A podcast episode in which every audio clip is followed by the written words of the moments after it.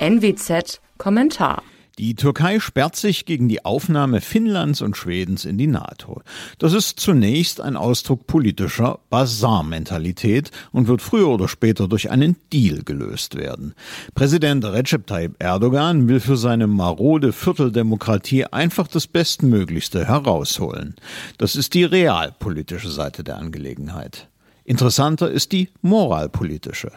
Der Widerstand Erdogans wirft ein grelles Licht auf die lang schon schwerende Wunde am Körper der NATO. Ein grelles Licht auf ein Mitglied des Bündnisses, das nicht besser ist als Russland. Ein grelles Licht auf die Türkei selbst. Innenpolitisch hat der Islamist Erdogan inzwischen alles beseitigt, was nach Gewaltenteilung riecht. Willfährige Gerichte sind zu Handlangern der Clique um den Präsidenten degeneriert. Der gescheiterte Putsch von 2016 hat ihm Handhabe gegeben, Verwaltung und Militär von allen missliebigen Stimmen zu säubern. Die türkischen Gefängnisse sind voller politischer Gefangener.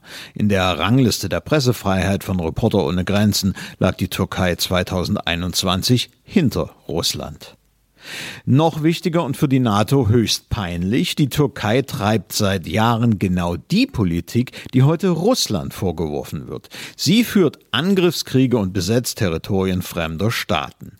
1974 griff Ankara die Republik Zypern an. Mehr als 40.000 Soldaten fielen über die Inselrepublik her. Heute besetzt die Türkei rund 40 Prozent des Territoriums der Republik Zypern.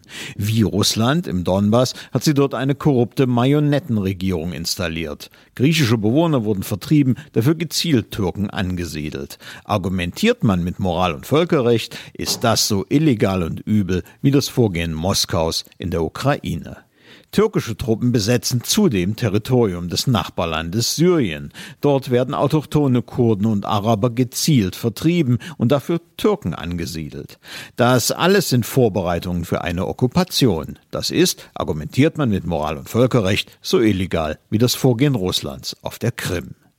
Schließlich wäre dann noch der kulturelle und physische Genozid am kurdischen Volk zu erwähnen, der in seiner konsequenten Grausamkeit seit Jahrzehnten seinesgleichen sucht. Das Regime in Ankara geht dabei so gründlich wie methodisch vor. NATO, EU und Deutschland behelfen sich angesichts der türkischen Politik seit Jahr und Tag mit zweierlei Maß und heuchlerischen Doppelstandards. All jene, die heute ihr Herz für Angegriffene in der Ukraine entdecken, hätten zudem schon gestern reichlich Gelegenheit gehabt, dies für die Opfer des türkischen Staates zu tun. Wer in der Politik penetrant nach Gusto mit Moral, Völkerrecht und Werteorientierung argumentiert, muss sich gefallen lassen, auf seine Doppelmoral hingewiesen zu werden. Brüssel wie Berlin besitzen davon ganze Gebirge. Mein Name ist Alexander Will. Sie hörten einen Kommentar der Nordwestzeitung.